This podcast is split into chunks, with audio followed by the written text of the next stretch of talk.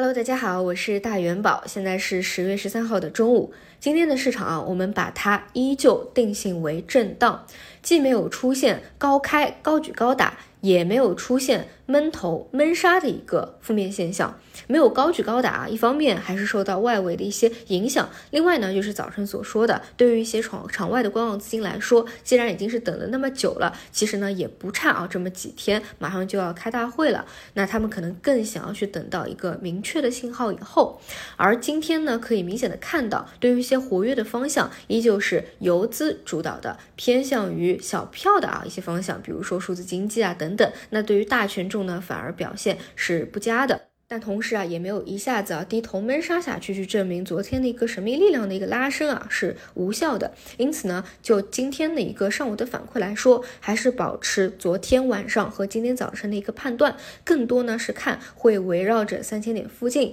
进行一个上下的震荡整理，需要一个时间。而这个时间结束以后，确立了底部以后，也确立了底部区间以后，才能够去看开启一个上升趋势的波段。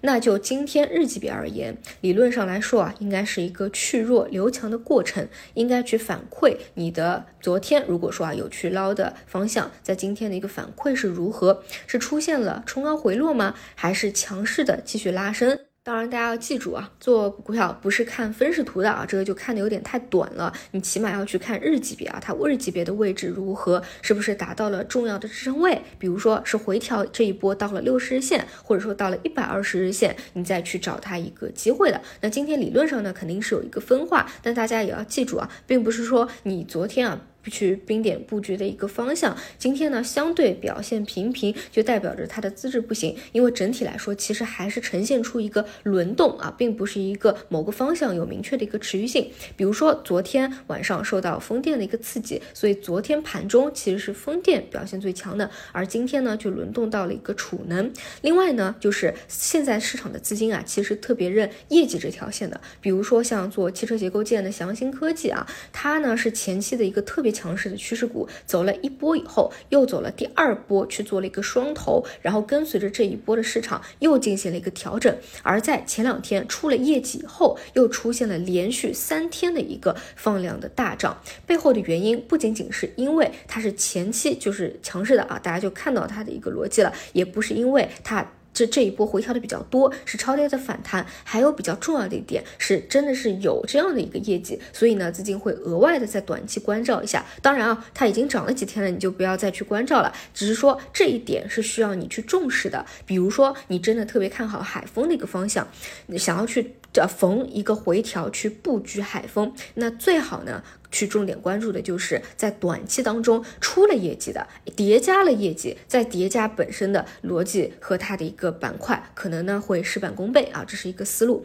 那比如说像前两天已经是回踩了中轨和六十日线两连板的宝兴，那今天开盘呢就有一个下下杀再拉升的啊这样一个回踩的动作，这些呢都是比较合理的。你要结合日级别啊去看，也要结合周级别去看。那目前来说啊，整体的话。还是定义为一个轮动吧，并没有明确的一个主线行情。那另外呢，像这两天持续活跃的信创啊，包括软件啊，包括数字经济啊，因为这些，我个人还是认为啊，是偏向于一个打预期啊，以及呃没有看到一些特别的持续性嘛啊。当然，如果大家有的话，也可以给我做一个分享啊。然后可能游资还是比较活跃啊，毕竟昨天这么一个拉升，也是激起了短线资金的一个活跃度啊，所以今天依旧是有一个延续。续性的表现呢？呃，但是这一块儿到底能够走多远啊？以及现在是到了一个末期，还是刚刚开始启动这一块呢？不是看得很清楚，所以呢就不给大家做一个